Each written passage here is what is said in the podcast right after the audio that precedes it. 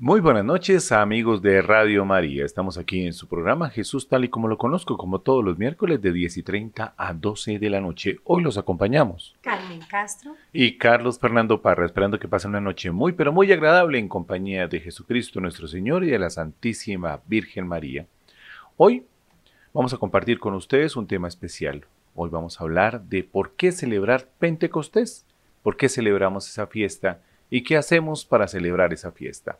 Bueno, nos vamos a un corte musical. No se desprendan aquí de Radio María.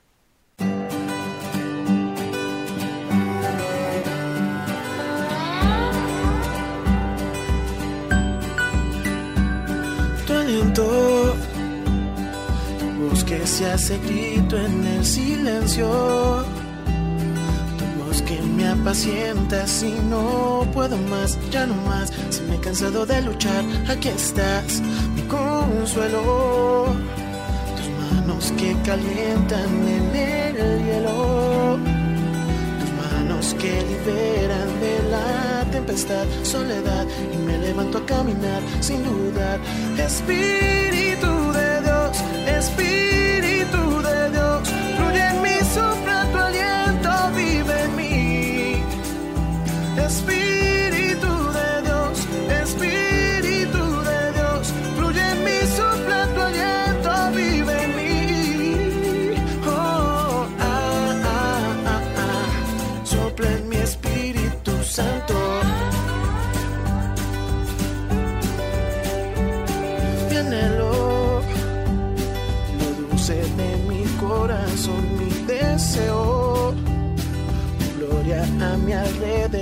y tu poder respirar el aire fresco que me da libertad, tu aliento, tu voz que se hace grito en el silencio, tu voz que me apacienta si no puedo más, ya no más, si me he cansado de luchar, aquí estás.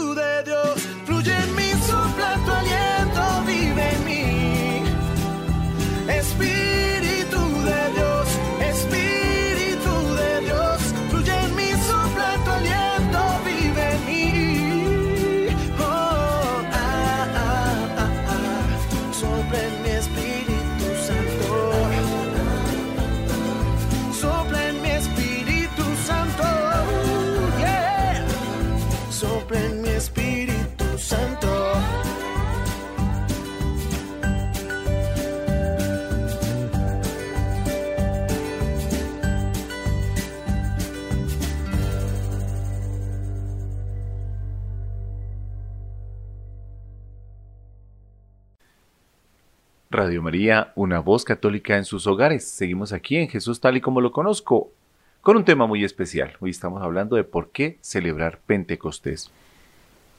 E iniciamos con una oración al Espíritu Santo. Oh Espíritu Santo, amor del Padre y del Hijo, inspírame siempre lo que debo pensar, lo que debo decir, cómo debo decirlo, lo que debo callar cómo debo actuar, lo que debo hacer para gloria de Dios, bien de las almas y mi propia santificación. Espíritu Santo, dame agudeza para entender, capacidad para retener, método y facultad para aprender, sutileza para interpretar, gracia y eficacia para hablar. Dame acierto al empezar dirección al progresar y perfección al acabar. Amén. Amén. Bueno, Pentecostés es una fiesta donde el corazón se renueva, porque Jesús resucitó de entre los muertos para decirnos que hay que resucitar el alma y el amor de Dios. Pero, ¿qué es y por qué celebrar Pentecostés? El origen de su nombre y su fiesta. Es la fiesta judía llamada Fiesta de las Semanas, en el ámbito judío. Dicha fiesta consta de siete semanas que componen 50 días. De ahí el nombre que ya referenciamos al inicio, de quincuagésimo. Esta fiesta tiene como origen celebrar una acción de gracias por la cosecha recibida. Sin embargo, en Éxodo 34, 22, narra que tiene una connotación histórica con relación a la alianza y a la ley entregada al pueblo. En el libro de los Hechos de los Apóstoles, esta fiesta cobra importancia a tal punto que el autor sagrado sitúa al lector en la celebración que los discípulos hacían en compañía de algunas mujeres y de María, la Madre del Señor, en Hechos 1, 14 y 2 del 1 al 4. Ellos, como buenos judíos, estaban reunidos celebrando este acontecimiento, esta acción de gracias por la alianza y la ley pactada con el pueblo de Israel. Pero, ¿qué hace que sea tan distinto hoy esta celebración? Primero, en esta fiesta se derrama, según Hechos de los Apóstoles, el Espíritu Santo sobre los doce discípulos que se encontraban perseverando en la oración. Retomar la celebración de esta fiesta judía desde el ámbito cristiano hace que cobre una resignificación, pues ahora se celebra la venida del don de Dios del Espíritu de amor. Tercero, convoca a toda la iglesia en una sola lengua, en un solo sentir, en un solo corazón, para amar, continuar y completar la misión de Jesucristo. Pentecostés es la relación a la alianza y a la ley entregada al pueblo. ¿Por qué celebrar Pentecostés? Celebrar esta fiesta entonces tiene gran importancia para todo el pueblo cristiano, porque es celebrar que la iglesia está en permanente Pentecostés, es decir, permanece constantemente en la presencia del Santo Espíritu, lo cual implica un despertar espiritual y misionero. Pentecostés debe recordarnos que la promesa del Padre y del Hijo sigue vigente para quien desee solo con las tres palabras invocar. Ven Espíritu Santo. Este acontecimiento en el hoy de la humanidad y nos anima a continuar y a completar la vida y misión de Jesús. Que seamos capaces de testimoniar con su propia vida como lo hicieron los primeros cristianos según lo dice en Hechos 7, 54, 8, del 1 al 8. ¿Por qué celebrar esta fiesta? Es celebrar al amor que triunfa sobre la cultura del odio y del amor. Esto lo hemos tomado de la página minutodedios.fm. Hay algo importante y son siete consejos del Papa Francisco para Pentecostés, ¿cierto? Al acercarse la fiesta de Pentecostés, esto lo dijo el 5 de junio de 2019, el Papa Francisco propone algunos consejos para preparar mejor esta importante solemnidad que celebra la venida del Espíritu Santo sobre los apóstoles. Al, afianzar eh, la audiencia de ese miércoles, de ese 5 de junio de 2019, el Padre o Santo Padre dirigió diversos mensajes a los fieles presentes. El primer mensaje fue, ante la proximidad de la fiesta de Pentecostés, pidamos a Dios el don del Espíritu Santo, para que sea Él quien nos impulse a caminar juntos como hermanos en la construcción de una sociedad más fraterna y en la búsqueda de la unidad plena de todos los cristianos. Segundo, en su saludo, en ese momento el Papa Francisco a los peregrinos de lengua polaca los invitó a abrir las mentes y los corazones a la acción del Espíritu Santo en cada uno de nosotros, para que nos santifique y nos haga testigos de Cristo en el mundo en que vivimos. El tercero, busquemos servir a los hermanos. aprovechando los dones espirituales que hemos recibido, la luz y el poder del Espíritu Santo Paráclito los acompañe siempre, expresó el pontífice a los fieles polacos. Tercero, perdón, cuarto, en esta línea el Papa invitó a los peregrinos de habla francesa a caminar juntos por el camino de la fe y a recibir la venida del Espíritu Santo para que ayude a ser auténticos testigos del amor del Señor para todos. Quinto, en su mensaje a los fieles de lengua portuguesa, el Santo Padre recordó que con la fuerza que recibimos del Espíritu Santo podemos ser verdaderos testigos del Evangelio en el mundo. Sexto, el pontífice recordó también a los fieles alemanes que el Espíritu Santo nos hace hermanos de Cristo e hijos del único Padre, por lo que invocó para que descienda sobre cada uno de nosotros y permanezca siempre. Y séptimo, el Señor los encuentre listos para recibir la efusión abundante del Espíritu Santo. La gracia de sus dones infunda en ustedes nueva vitalidad a la fe, refuerce la esperanza y dé fuerza operativa a la caridad, dijo el Papa a los fieles italianos. Entonces, si nos damos cuenta, el Papa en estos siete consejos para celebrar Pentecostés nos invita a que realmente le pidamos a Dios el don del Espíritu Santo, que abramos nuestras mentes y nuestros corazones a esa acción, que busquemos servir a los hermanos aprovechando esos dones que Dios nos da, que seamos auténticos testigos del amor de Cristo del Señor para todos, que seamos verdaderos testigos del Evangelio en el mundo que nos hagamos es hermanos, ¿sí? a través del Espíritu Santo, hermanos de Cristo e hijos del único Padre. Y por último, que infunda en nosotros, ¿cierto?, la vitalidad a la fuerza. Esto lo hemos, a la fuerza del Espíritu Santo, a esa fuerza operativa en la caridad. Esto no, lo hemos tomado de la página de asiprensa.com. Continuemos entonces con un que una frase que nos dice el patriarca ortodoxo griego de Antioquía, Ignacio Hasim, ¿cierto? Entre 1920 y 2012 eh, vivió este patriarca y que expresó lo siguiente que me llama mucho la atención. Dice que sin el Espíritu Santo, Dios está lejos. Cristo permanece en el pasado. El Evangelio es un libro muerto. La iglesia es una organización. La autoridad es solo dominación. La misión es propaganda y el culto es un encantamiento. Y la acción cristiana es la moralidad del esclavo. Pero con el Espíritu Santo, el cosmos se eleva y gime en los dolores del parto del reino. El Cristo resucitado está allí. El Evangelio es la fuerza de la vida la iglesia la comunión trinitaria, la autoridad es un ministerio liberador, la misión es un nuevo Pentecostés y la liturgia recuerdo y anticipación y la acción humana es glorificada.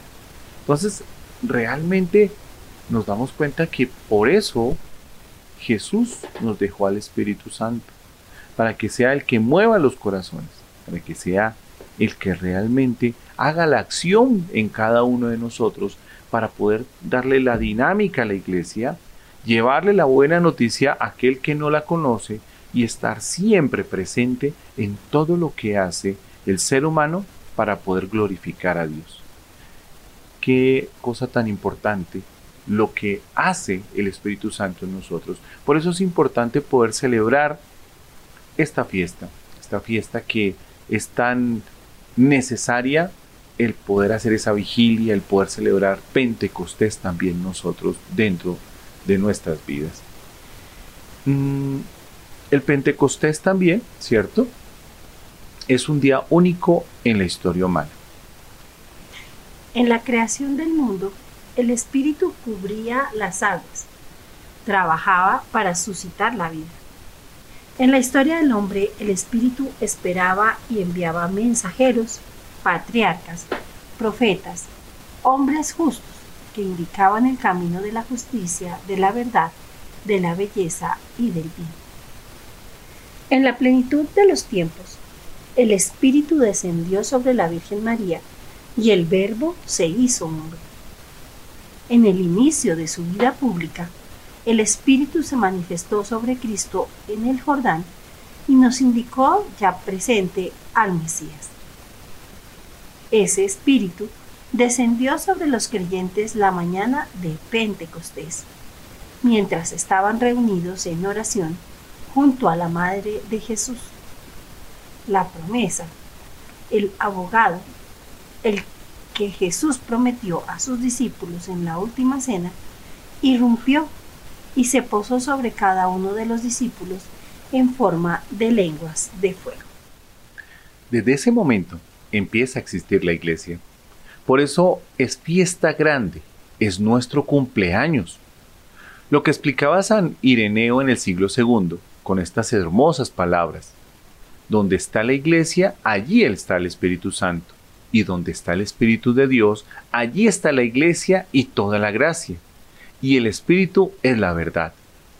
Alejarse de la iglesia significa rechazar el Espíritu, excluirse de la vida. Con el Espíritu Santo tenemos el Espíritu de Jesús y entramos en el mundo del amor. Gracias al Espíritu Santo, cada bautizado es transformado en lo más profundo de su corazón.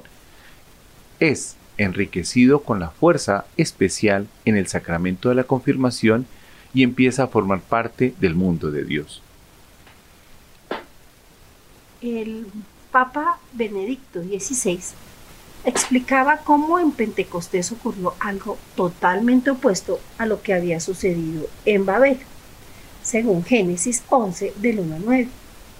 En aquel momento oscuro, momento del pasado, el egoísmo humano buscó caminos para llegar al cielo y cayó en divisiones profundas, en anarquías y odios. El día de Pentecostés fue precisamente lo contrario.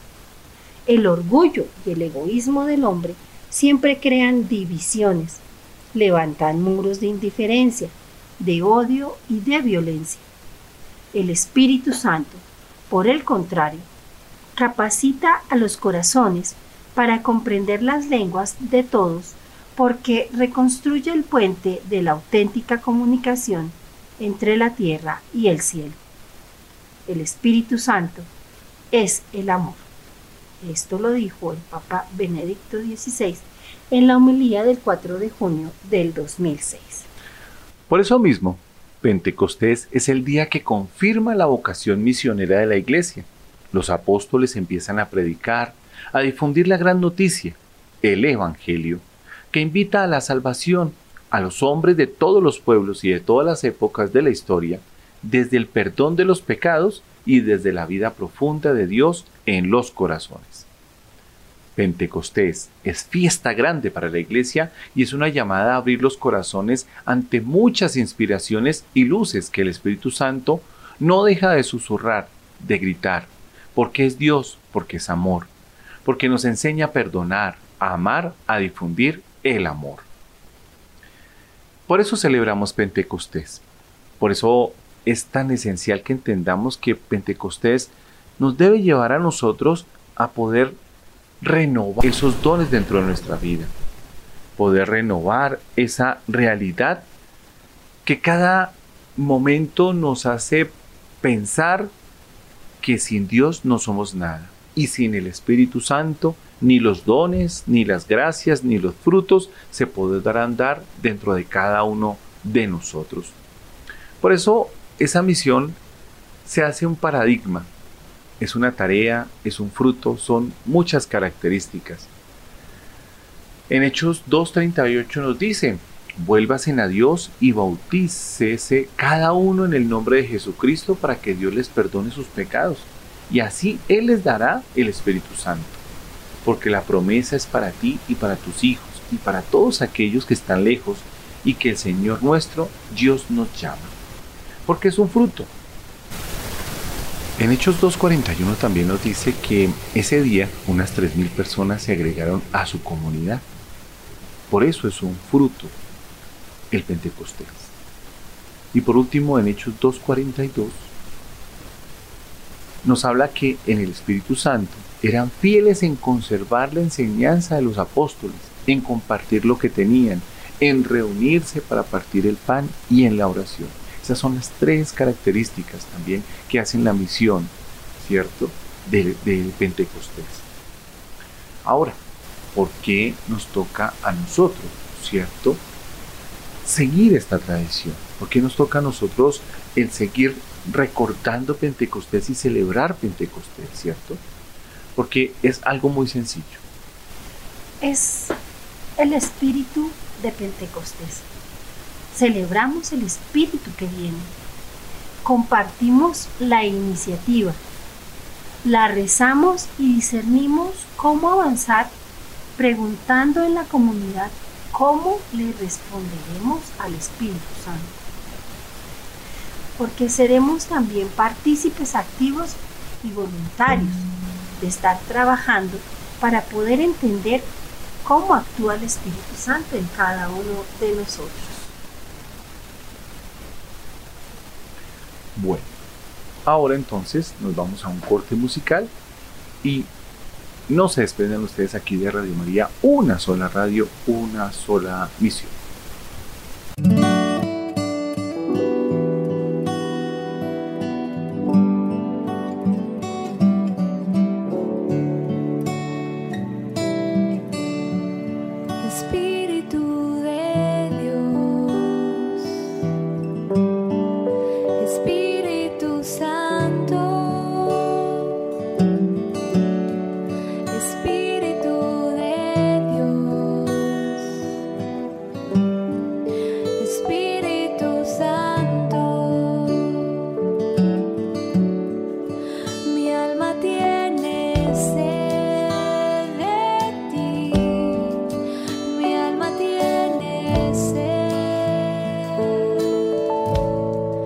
speak.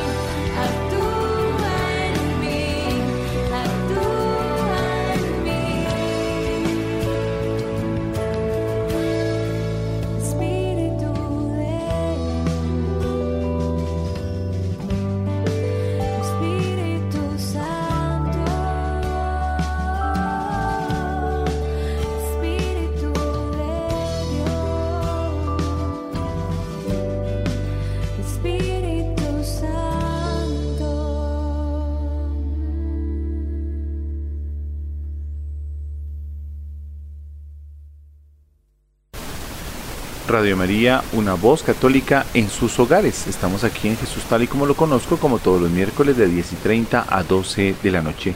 Hoy con nuestro tema, ¿por qué celebramos Pentecostés? ¿Por qué celebrar esta fiesta tan importante? Vamos a empezar con esta oración. Ven, Espíritu Creador, visita las almas de tus fieles y llena de la divina gracia los corazones que tú mismo creaste. Tú eres nuestro consolador, don de Dios Altísimo, fuente viva, fuego, caridad y espiritual unción. Tú derramas sobre nosotros los siete dones.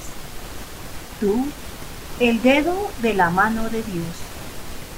Tú, el prometido del Padre. Tú, que pones en nuestros labios los tesoros de tu palabra. Enciende con tu luz nuestros sentidos. Infunde tu amor en nuestros corazones y con tu perpetuo auxilio fortalece nuestra débil carne. Aleja de nosotros al enemigo. Danos pronto la paz. Sé tú mismo nuestro guía y puestos bajo tu dirección, evitaremos todo lo nocivo. Por ti conozcamos al Padre y también al Hijo, y que en ti, Espíritu, de entre ambos, creamos en todo tiempo. Amén. Ven Espíritu Santo. Y renovarás la faz de la tierra. Bueno. Continuemos entonces también mirando que una figura importante también es la Virgen María. Y la Virgen María con los apóstoles. Estaba ella reunida y fue el momento especial donde vino el Espíritu Santo y posó lenguas de fuego sobre ellos. La figura de María es importantísima para nosotros en esa creación de la iglesia, en esa venida del Espíritu Santo. La escena recordada eh, de que nos situaba fuera de Jerusalén en el Gólgota, donde la mirada de María se cruza con la de su hijo, taladrado de clavos, ahora nos acercamos al cenáculo, ya las fechas en que los discípulos se dedicaban a la oración en común junto con María, la Madre de Jesús. La memoria de la Virgen del cenáculo se celebra en muchas diócesis y familias religiosas. Entre estas señala el misal las Hermanas de Nuestra Señora del Cenáculo, congregación fundada por Santa, Santa Teresa de Couderc en 1885, que falleció. Es una memoria apropiada para el tiempo pascual. Recuerda la espera del don del Espíritu Santo y remite a Pentecostés, la solemnidad que cierra este tiempo litúrgico. Los once, las mujeres, María y los hermanos de Jesús se hallan en el cenáculo, el piso superior en que Jesús había celebrado la última cena con sus discípulos y en el que se aparece resucitado al grupo. Tras la ascensión, todos ellos perseveran en la oración. María pertenece a Israel, el pueblo de la esperanza. Toda espera tiene un objeto en realidad futura, que no está todavía en nuestras manos. Toda espera indica cierta tensión, la del criado que aguarda la llegada del Señor que viene de la boda, la de la madre que anticipa en el corazón la hora de dar a luz, la del pequeño que cuenta los días que faltan para su cumpleaños, la del paciente que con ansiedad acude a conocer el resultado de unas pruebas.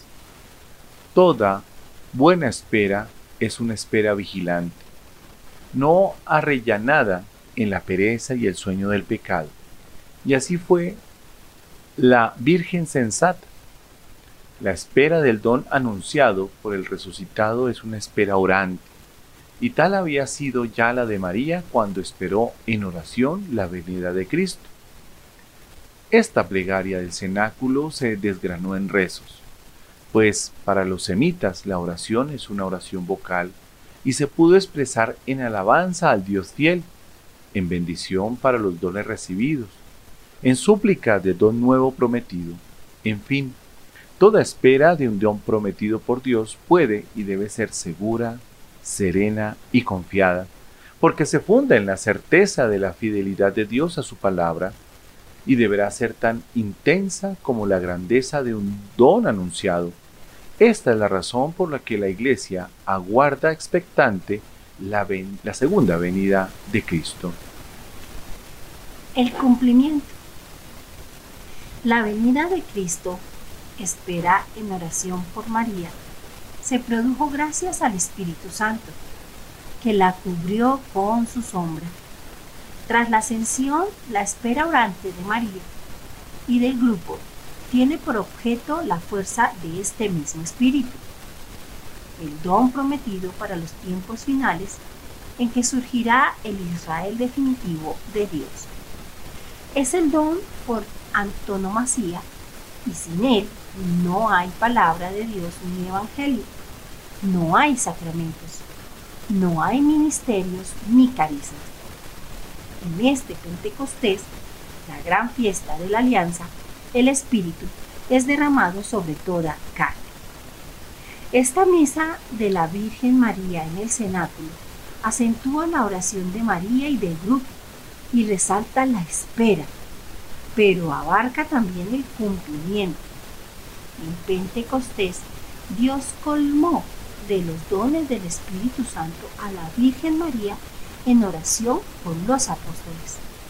En este nacimiento del nuevo pueblo, María es colmada de nuevo por el don divino.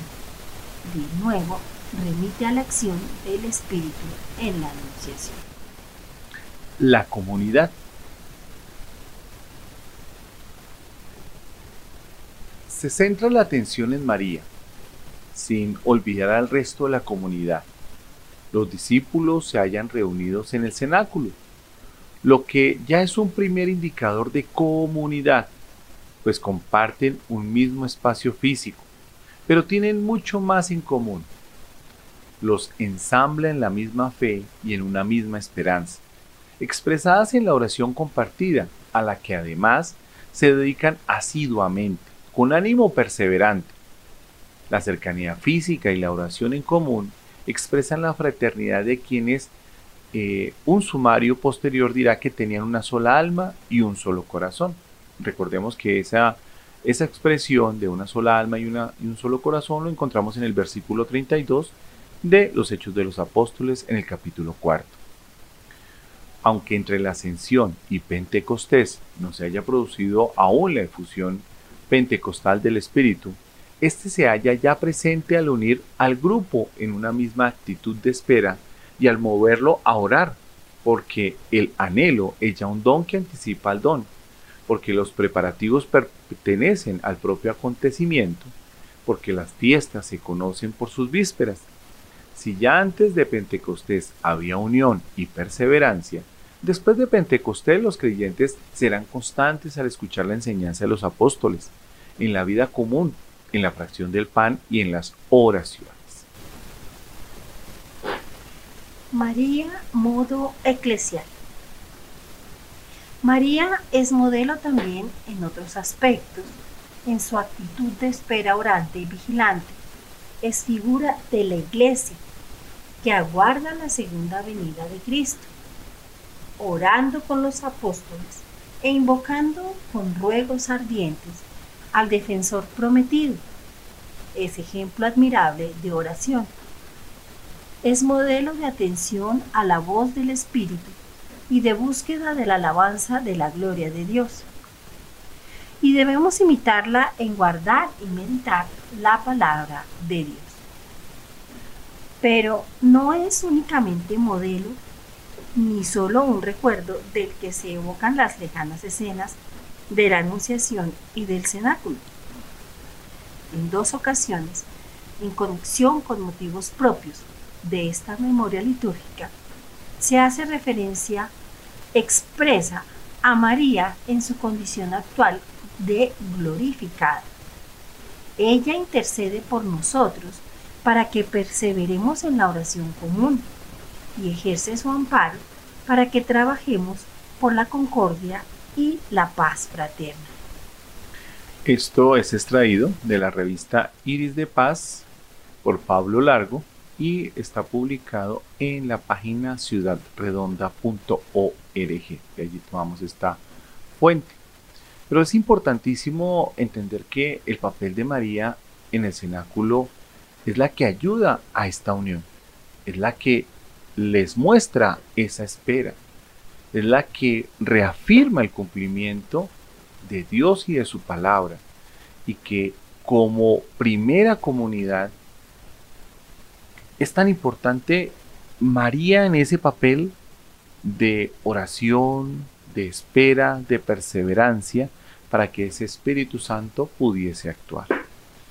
Y es lo mismo que se va transformando en el transcurso del tiempo para que en nuestras comunidades, para que en nuestras parroquias, para que en todos los sitios donde nosotros celebremos ese Pentecostés y celebremos obviamente la Eucaristía, podamos entender que a eso estamos llamados, a seguir esperando, a seguir perseverando, a seguir orando. Pentecostés no solamente es para celebrarlo un solo día, Pentecostés debemos celebrarlo todo el tiempo, porque es la acción del Espíritu Santo sobre cada uno de nosotros. Y si podemos mantener ese Espíritu Santo dentro de nuestra comunidad, si podemos mantener ese Espíritu Santo en el dinamismo de sus dones hacia el servicio, allí está actuando esa iglesia en todo el mundo. Continuamos entonces con otro tema importante sobre la parte de del Pentecostés. Y sigamos hablando de María en ese sentido. La obra y acción de María no acaba en el Calvario. Cuando entramos en el cenáculo donde están reunidos con los apóstoles, con María, a la espera del Espíritu Santo, los apóstoles formaban la primera iglesia y María era la madre de esa iglesia. ¿Y cómo no iba a estar ahí? Para esto nos servirá el texto de Hechos 1, del 12 al 14, y el, y el capítulo 2, versículo 1 todos perseveraban unánimes en la oración, con algunas mujeres y con María, la Madre de Jesús. Ciertamente María no pertenece al grupo de los apóstoles, pues no ocupa un lugar jerárquico, pero es presencia activa y animadora primera de la oración y la esperanza de la comunidad. ¿Qué notas ¿Qué rasgos podemos descubrir en ese texto de los hechos de los apóstoles? María, madre, alma y aliento de esa iglesia naciente. La presencia de María es solidaridad activa con la comunidad de su hijo. Ella es la que no, la que no mayor anhelo y fuerza implora la venida del Espíritu Santo. María es una mujer del Espíritu. Su vida está jalonada en las intervenciones del Espíritu Santo. Y el Espíritu Santo fue quien la cubrió con su sombra y obró en ella la Eucaristía del Hijo de Dios. El Espíritu Santo santificó a Juan Bautista en el seno de su madre Isabel, y María e Isabel se llenaron de gozo en el Espíritu. El Espíritu reveló al anciano Simeón la misión de su Hijo Jesús y profetizó a María la espada de dolor. Por lo tanto, toda la vida de María está desarrollada en la fuerza del Espíritu Santo. Al recibir una vez más María al Espíritu Santo en Pentecostés, recibe la fuerza para cumplir la misión que de ahora en adelante tienen en la historia de la salvación. María, Madre de la Iglesia, todo su amor y todos sus desvelos son ahora para los apóstoles y discípulos de su Hijo, para su iglesia, que es la continuación de la obra de Jesús. Ella acompaña la difusión de la palabra, goza con los avances del reino, sigue sufriendo con los dolores de la persecución y las dificultades apostólicas. María, en el cenáculo, es la reina de los apóstoles y los protegía. El trono de sabiduría que les enseñaba a orar y a implorar la venida del Espíritu. Era la causa de la alegría y el consuelo de los afligidos, y por eso les animaba. Qué tan importante eso que acabas de leer, porque eso obviamente por, por esos títulos, siempre que rezamos las letanías, ella aparece con esa gracia, trono de sabiduría, reina de los apóstoles, causa de nuestra alegría, consuelos de los afligidos. Pentecostés con la venida del Espíritu Santo sobre ella eh, y sobre aquella comunidad cristiana congregada en el cenáculo marca el comienzo de los hechos de los apóstoles, el comienzo de la evangelización, de la difusión y la propagación de la iglesia. Este crecimiento y expansión era debido a la fuerza del Espíritu que había recibido los apóstoles, pero María estaba allí presente en su oración y fe, y lo mismo que participó en la formación de Cristo en Nazaret participa ahora con su presencia orante en el nacimiento y expansión de la Iglesia y en su misión evangelizadora. Por eso podemos sacar un segundo rasgo de María aquí en Pentecostés. María, mujer evangelizadora desde el primer momento de la Iglesia. Es una constante de la historia de la Iglesia. María ha estado presente en la evangelización de todos los pueblos en los diversos continentes, como lo muestran historias de las misiones. Por ejemplo, en África y en América. Los misioneros portugueses, con la fe en Cristo, llevaron a los pueblos de África una tierna devoción a la Virgen María y sembraron las tierras evangelizadoras de nombres de Santa María. El mismo Francisco Javier, que manejaba en barcos portugueses a lo largo de la costa de África, decía, he constatado que en vano se predicaba el nombre de Jesús antes de haberles mostrado la imagen de su madre. En el campo de Benaventura de Alesamo, Alesamo superior de los capuchinos, que evangelizó en el siglo XVII, solía convocar a los fieles una o dos veces al día en la iglesia o junto a un árbol. Allí cantaban las letanías y rezaban el rosario, al mismo tiempo que les hablaban de la devoción de la Virgen y de su poderosa intercesión ante Dios a favor de los hombres. Mucho más fue el influjo de María en la evangelización de América. Los misioneros llevaban siempre consigo una imagen de María. También los soldados solían llevar imágenes o estampitas de María que les habían regalado sus madres, hijas o esposas, para que fueran su salvaguardia en los múltiples peligros que les aguardaban. Es un hecho comprobable que en todas partes surgieron santuarios célebres de la Virgen que pronto se convirtieron en lugares de peregrinación y centros de evangelización, de piedad e identidad cristiana. Bueno, nos vamos entonces a un corte musical. No se desprendan aquí de Radio María, una sola radio, una sola misión.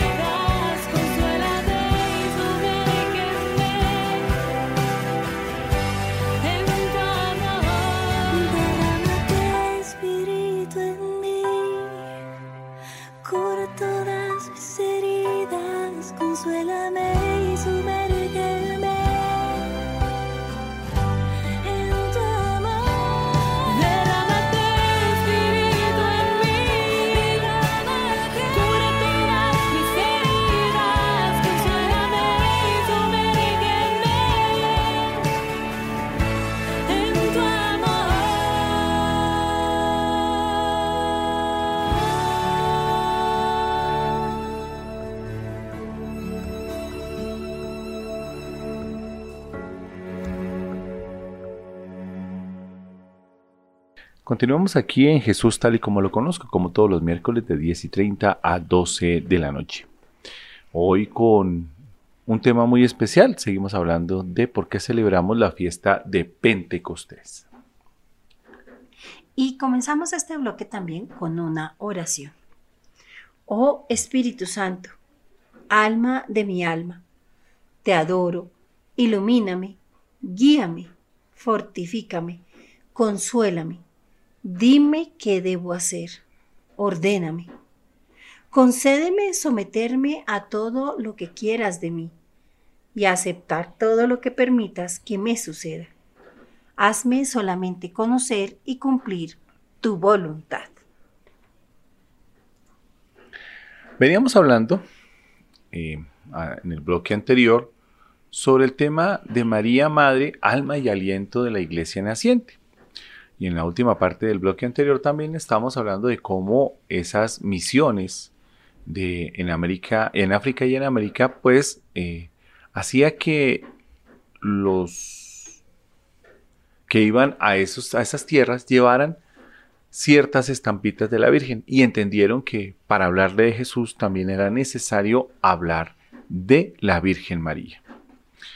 Es un hecho comprobable que en todas partes surgieron santuarios célebres de la Virgen, que pronto se convirtieron en lugares de peregrinación. Con eso lo habíamos dicho en el, en el bloque anterior. Y en el caso más espectacular ha sido el caso de México, después de las apariciones de la Virgen de Guadalupe, el indio San Juan Diego, y las conversiones que se multiplicaron con tanta rapidez que tenían hasta 15.000 bautizos al día. Fray Toribio de Benavente narra en su crónica que a los misioneros se les caían los brazos del cansancio de tanto bautizar.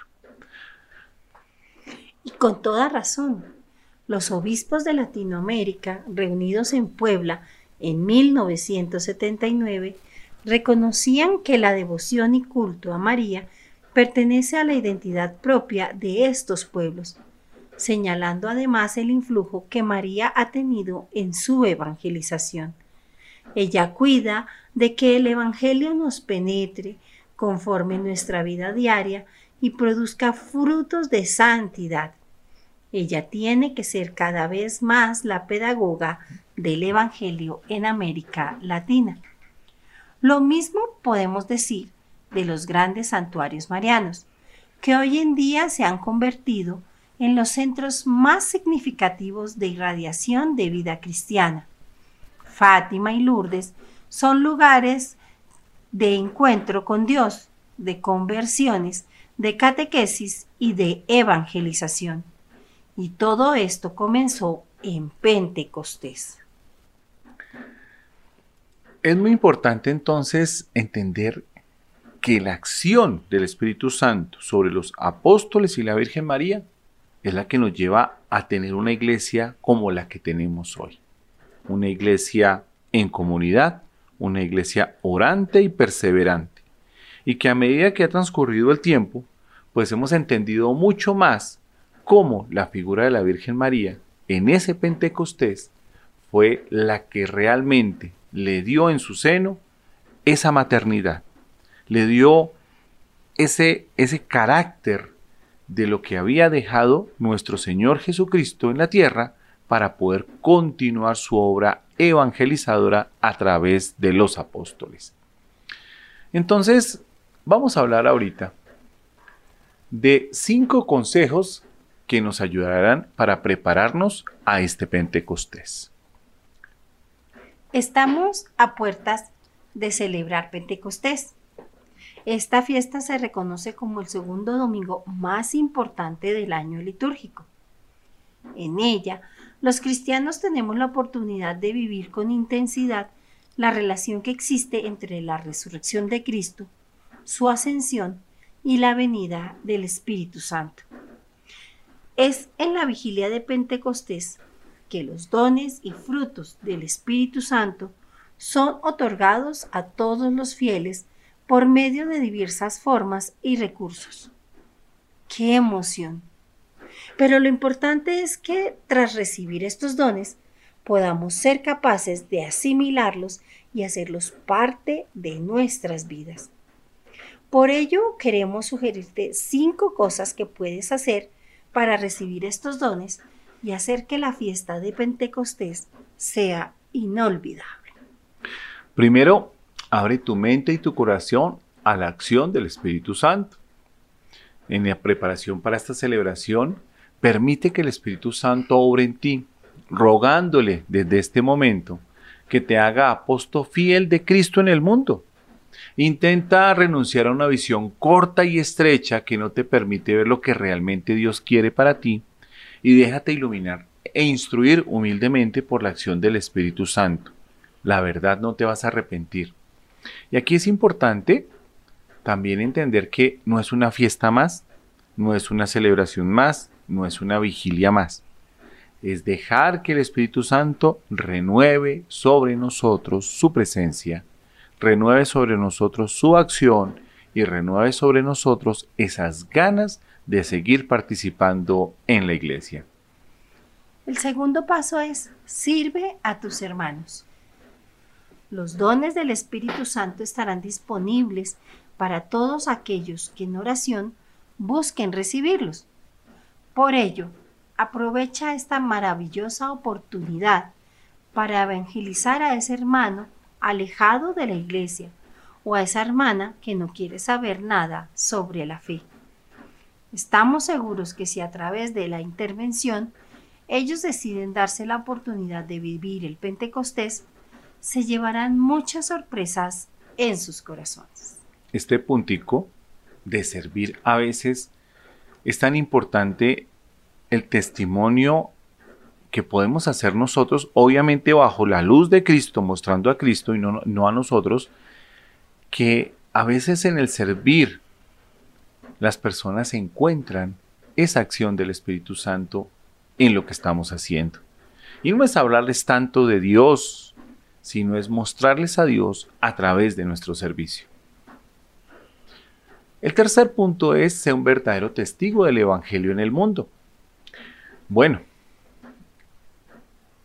esto es algo que como católicos debemos tener presente en todo momento, pero como preparación para Pentecostés, Busquemos especialmente vivir el Evangelio preguntándonos, ¿esto lo hubiera hecho Jesús? ¿Qué decisión hubiera tomado Jesús en esta situación o en alguna situación que se nos esté presentando? Y podemos asegurar que así, poniéndonos en los zapatos de Cristo, podemos estar más abiertos a ver con los ojos de Jesús, para ver con sus ojos. Y estando en sintonía, comprenderemos mucho mejor los dones que Dios quiere obsequiarnos. ese don que a veces no le rehuimos y el don de consejo, ese don que a veces también no lo tenemos a veces presente, si es el don de temor de Dios. No es, no es tenerle temor a Dios, sino saber que en cada cosa que hacemos tenemos presente a Dios y que si tenemos presente a Dios hacemos cosas buenas. El cuarto, renueva tu esperanza en Dios. Por un momento deja a un lado tus propios motivos, planes o proyectos y recuerda que tu esperanza está en un propósito mayor, la vida eterna. El día a día nos lleva por muchos rumbos y a veces tendemos a perder esa perspectiva. Por ello, en preparación a recibir los dones del Espíritu Santo, date la oportunidad de enfocarte en la meta última, la salvación, y buscándola, ahora sí, retoma sus planes. Quinto, refuerza tu fe. Oremos mucho. Ora mucho. Ora en familia, en pareja. Ora con tus amigos. Ora solo. Pero ora. La oración es un diálogo continuo con Dios, uno y trino. Por tanto, de corazón te invito a hablar con Él, como nuestro Padre que es. Cuéntale tus pesares, tus deseos de corazón, permítele saber cuánto ansías que su Espíritu esté presente en ti y en tu vida. Además, personalmente puedes pedirles que te otorgue eh, aquel don que consideres que es el que más necesitas.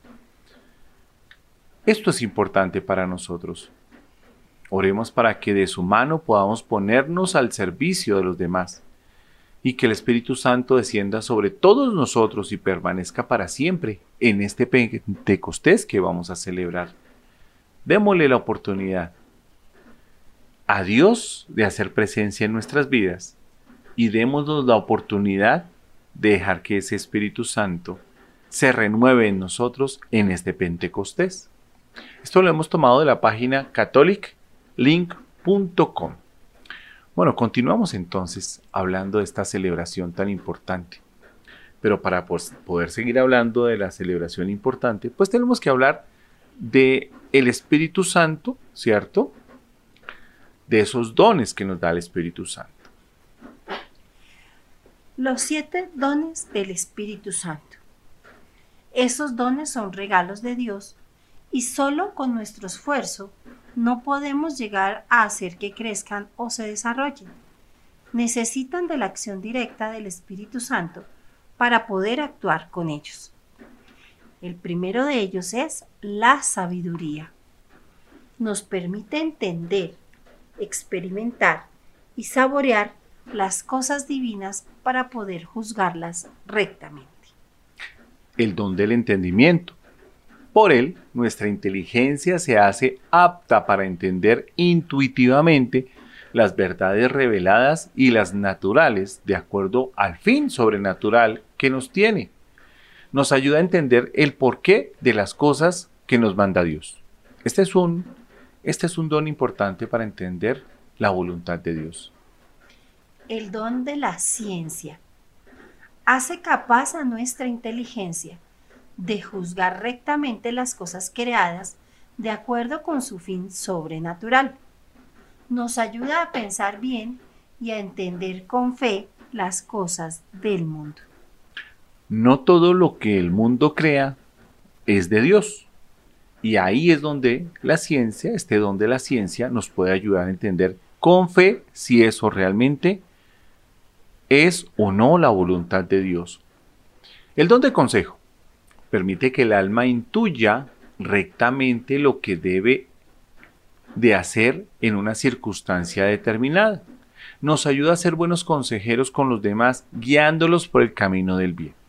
Este don debe ser muy bien utilizado, primero invocando obviamente al Espíritu Santo, antes de poder nosotros expresar cualquier palabra hacia aquel que le estamos dando el consejo e invocando también el don del entendimiento y la sabiduría para poder actuar de la mejor manera. El don de fortaleza.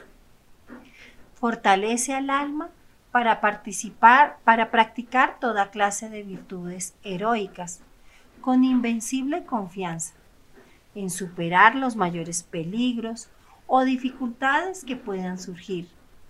Nos ayuda a no caer en la tentación que nos ponga el demonio.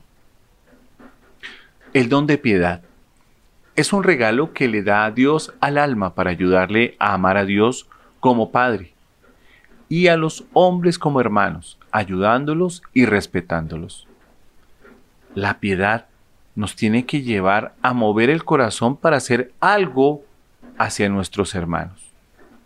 No sintiéndoles eh, de una u otra manera que se avergüence, sino más bien moviéndonos a poder hacer acciones que puedan levantar su dignidad. Y por último, el temor de Dios. Este le da al alma la docilidad para apartarse del pecado, por temor a disgustar a Dios, que es nuestro ser supremo. Nos ayuda a respetar a Dios y a darle su lugar como la persona más importante y buena del mundo, y a nunca decir nada contra Él. Hemos visto entonces estos dones del Espíritu Santo, que son tan importantes en esta fiesta. Esto lo hemos tomado de la página escatholic.net. Vamos a hacer esta oración. Ven Espíritu Santo, llena los corazones de tus fieles y enciende en ellos el fuego de tu amor. Envía, Señor, tu Espíritu Creador y se renovará la faz de la tierra. Oh Dios que quisiste ilustrar los corazones de tus fieles, con la luz del Espíritu Santo, concédenos que, guiados por este mismo Espíritu, obremos rectamente y gocemos de tu consuelo. Por Jesucristo nuestro Señor. Amén. Amén.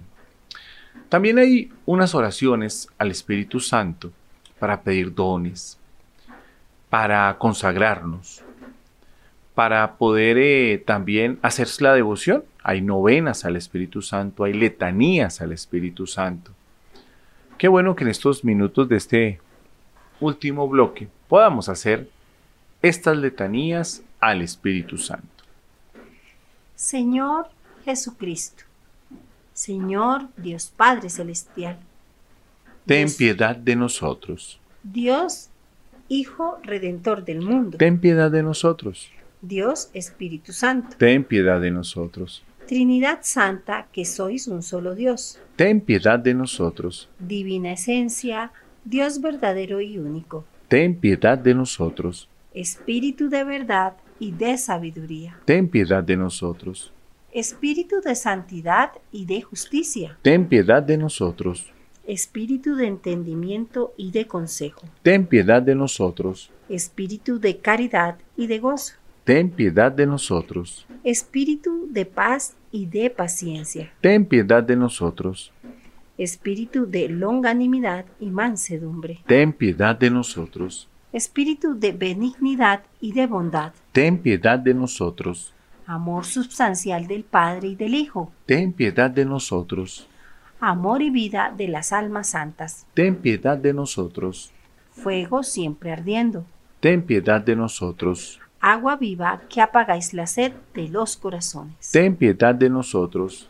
De todo mal, Líbranos Espíritu Santo. de toda impureza de alma y de cuerpo, Líbranos Espíritu Santo. de toda guía, de toda gula y sensualidad, Líbranos Espíritu Santo. de todo afecto a los bienes terrenos, Líbranos Espíritu Santo. de todo afecto a cosas y a criaturas, Líbranos Espíritu Santo. de toda hipocresía y fingimiento, Líbranos Espíritu Santo. de toda imperfección y faltas deliberadas, Líbranos Espíritu Santo. del amor propio y juicio propio, Líbranos Espíritu Santo. de la propia voluntad Líbranos, Espíritu Santo. de la murmuración, Líbranos, Espíritu Santo. de la doblez a nuestros prójimos, Líbranos, Espíritu Santo. de nuestras pasiones y apetitos desordenados, Líbranos, Espíritu Santo. de no estar atentos a vuestra inspiración santa, Líbranos, Espíritu Santo. del desprecio a las cosas pequeñas, Líbranos, Espíritu Santo. de la glotonería y la malicia, Líbranos, Espíritu Santo. de todo regalo y comodidad, Líbranos, Espíritu Santo. de querer buscar o desear algo que no seáis vos, Líbranos, Espíritu de Santo. todo lo que te desagrade, Líbranos, Espíritu de Santo. todo pecado e imperfección, de Líbranos. Espíritu Santo. Padre amantísimo, Perdónanos. divino Verbo, Ten misericordia de nosotros. Santo y Divino Espíritu, No nos dejes caer hasta y ponernos en la posesión de la divina esencia, cielo de los cielos. Cordero de Dios que borra los pecados del mundo, Enviadnos al divino consolador. Cordero de Dios que borra los pecados del mundo, Llenadnos de vuestros dones. Cordero de Dios que borra los pecados del mundo, Haced que crezcan en nosotros los frutos del Espíritu Santo. ven, oh Santo Espíritu, llena los corazones de tus fieles y enciende en ellos el fuego de tu amor. Bueno, nos vamos al último corte musical. No se desprendan aquí de Radio María en Jesús tal y como lo conozco.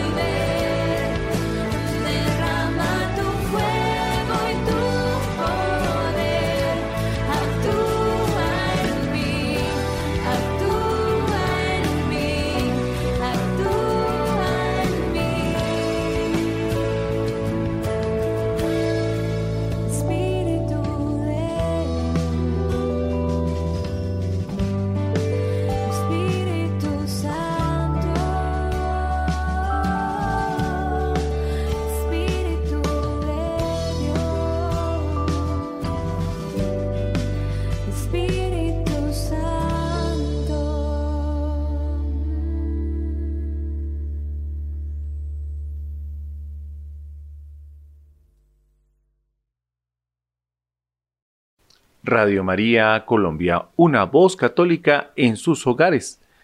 Ya en esta última parte del programa de Jesús tal y como lo conozco, hablando de la celebración de la fiesta de Pentecostés.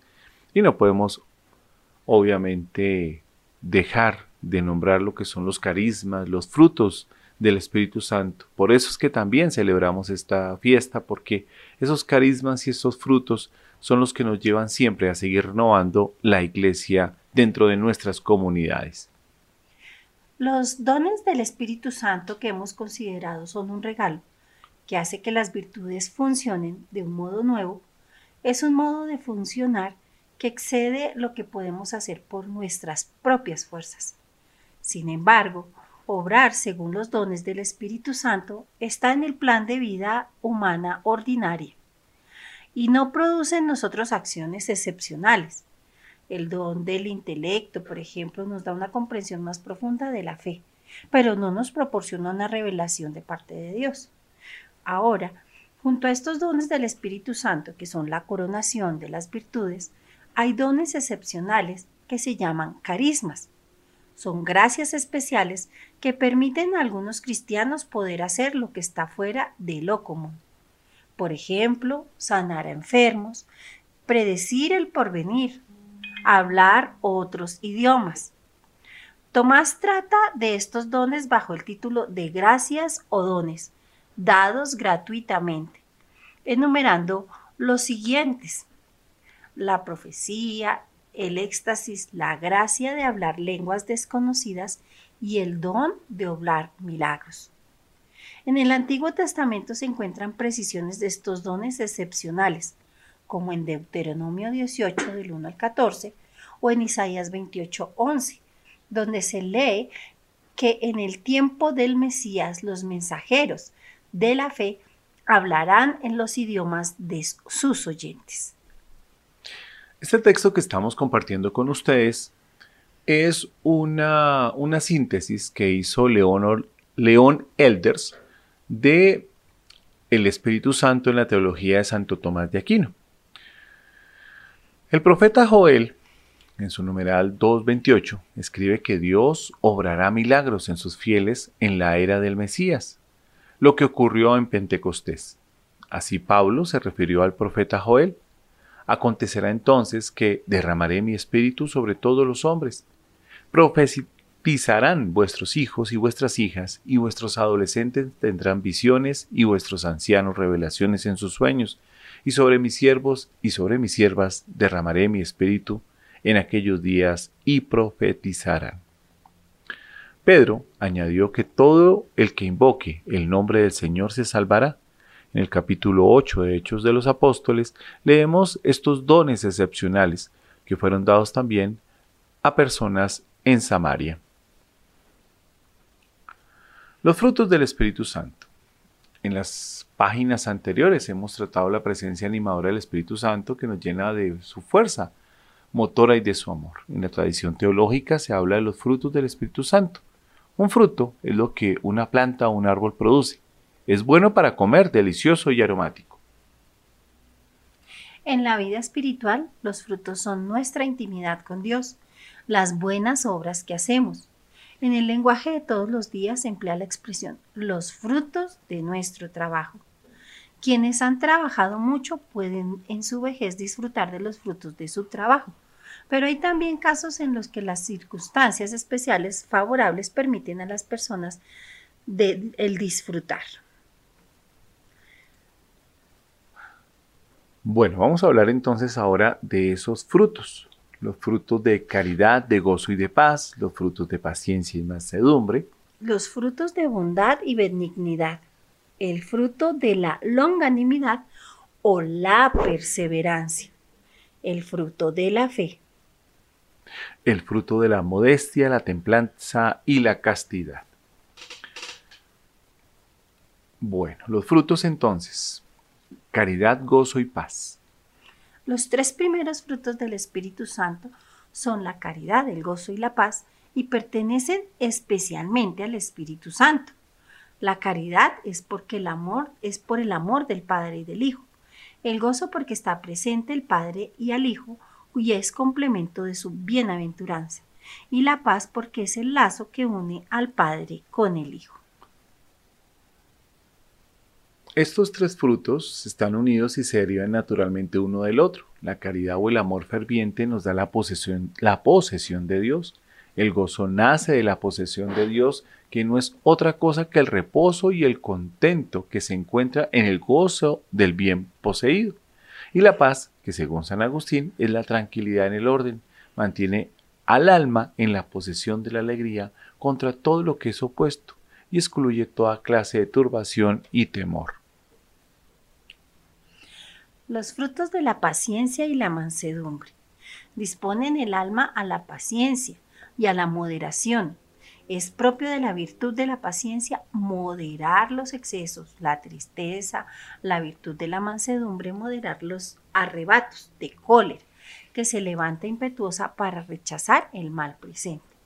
El esfuerzo por ejercer la paciencia y la mansedumbre como virtudes requiere un combate que requiere violentos esfuerzos y grandes sacrificios.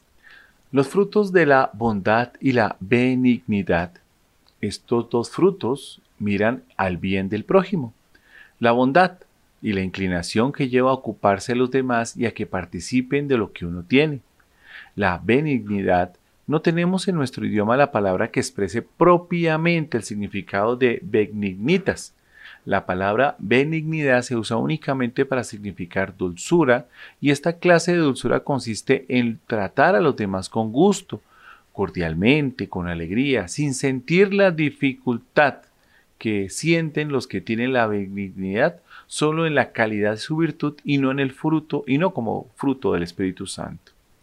El fruto de la longanimidad o perseverancia nos ayuda a mantenernos fieles al Señor a largo plazo.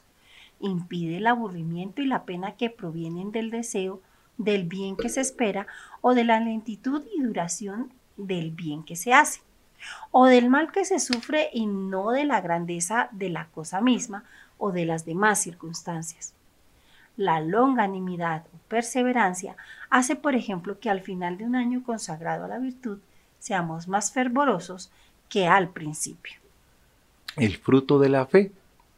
La fe como fruto del Espíritu Santo es cierta facilidad para aceptar todo lo que hay que creer, firmeza para afianzarnos en ello y seguridad de la verdad que creemos sin sentir repugnancia ni duda, ni esas oscuridades y terquedades que sentimos naturalmente respecto a las materias de la fe. Para esto debemos tener en la voluntad un piadoso afecto que incline el entendimiento a creer sin vacilar lo que se nos propone. Por no poseer este piadoso afecto, muchos, aunque convencidos por los milagros de nuestro Señor, no creyeron en Él porque tenía el entendimiento oscurecido y cegado por la malicia de su voluntad.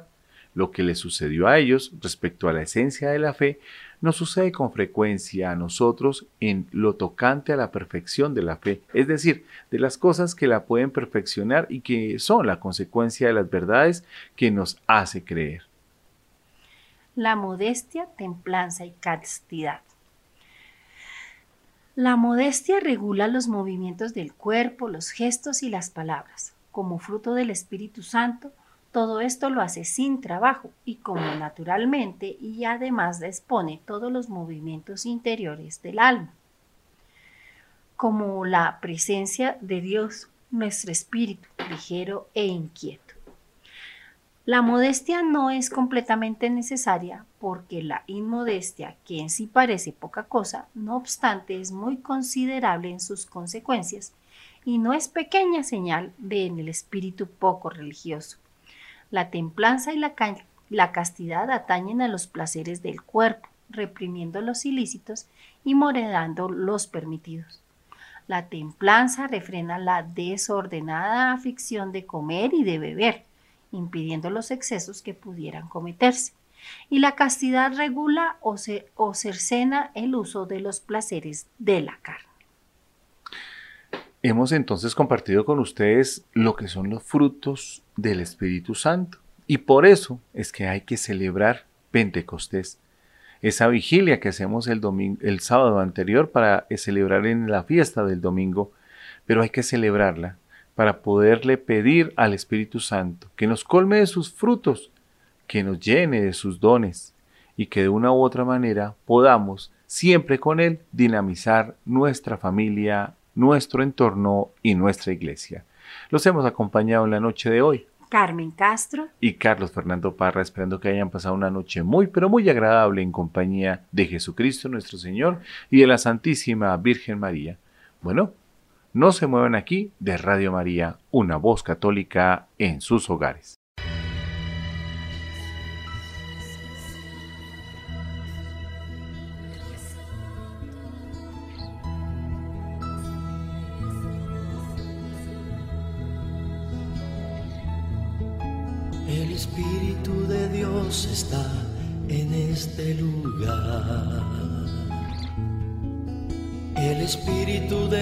Se mueve en este lugar.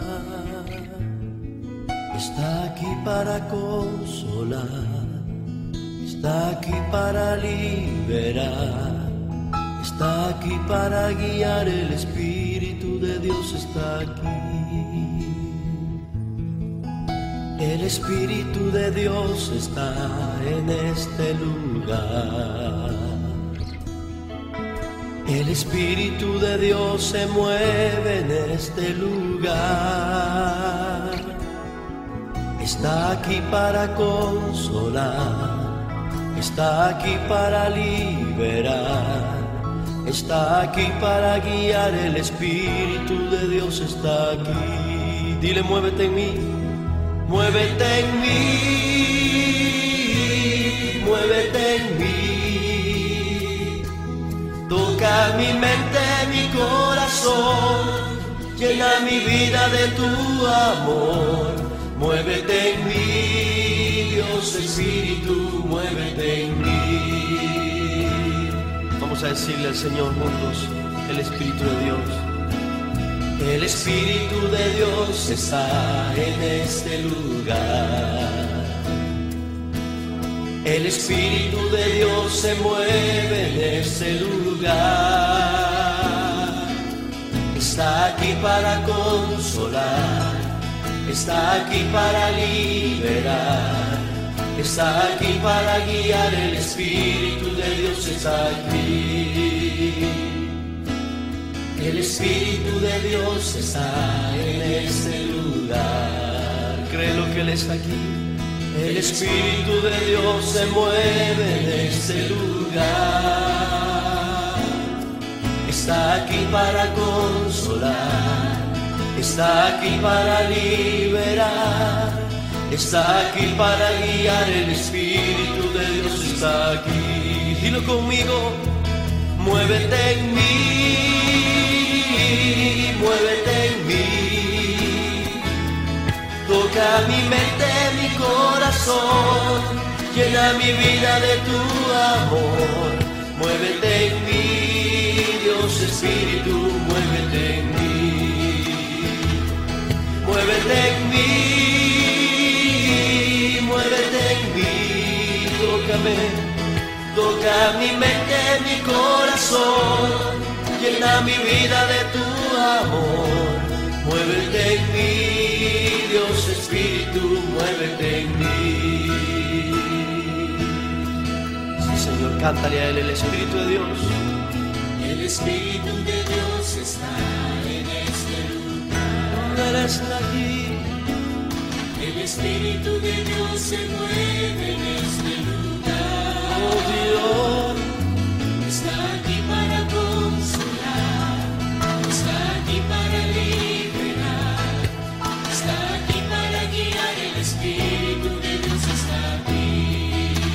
no es. El Espíritu de Dios está en este lugar. El Espíritu de Dios se mueve en este lugar. Está aquí para consolar, está aquí para liberar, está aquí para guiar. El Espíritu de Dios está aquí. Levanta tu voz, muévete en mí,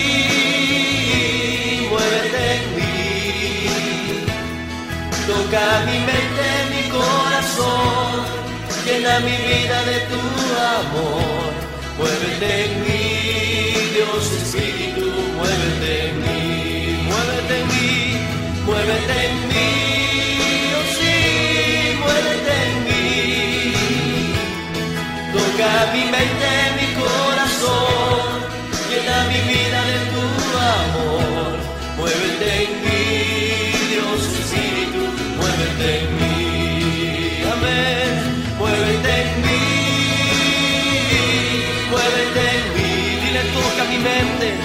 toca mi mente, mi corazón, llena mi vida de tu amor, muévete en mí, Dios Espíritu, muévete en mí, muévete en mí, Dios sí, muévete en mí, toca mi mente, mi corazón, llena mi vida de tu amor, muévete en mí, Dios Espíritu, muévete en mí, muévete en mí, muévete en mí, Dios Espíritu, muévete en mí, muévete en mí, muévete en mí, Dios Espíritu, muévete en mí, muévete en mí, Dios Espíritu,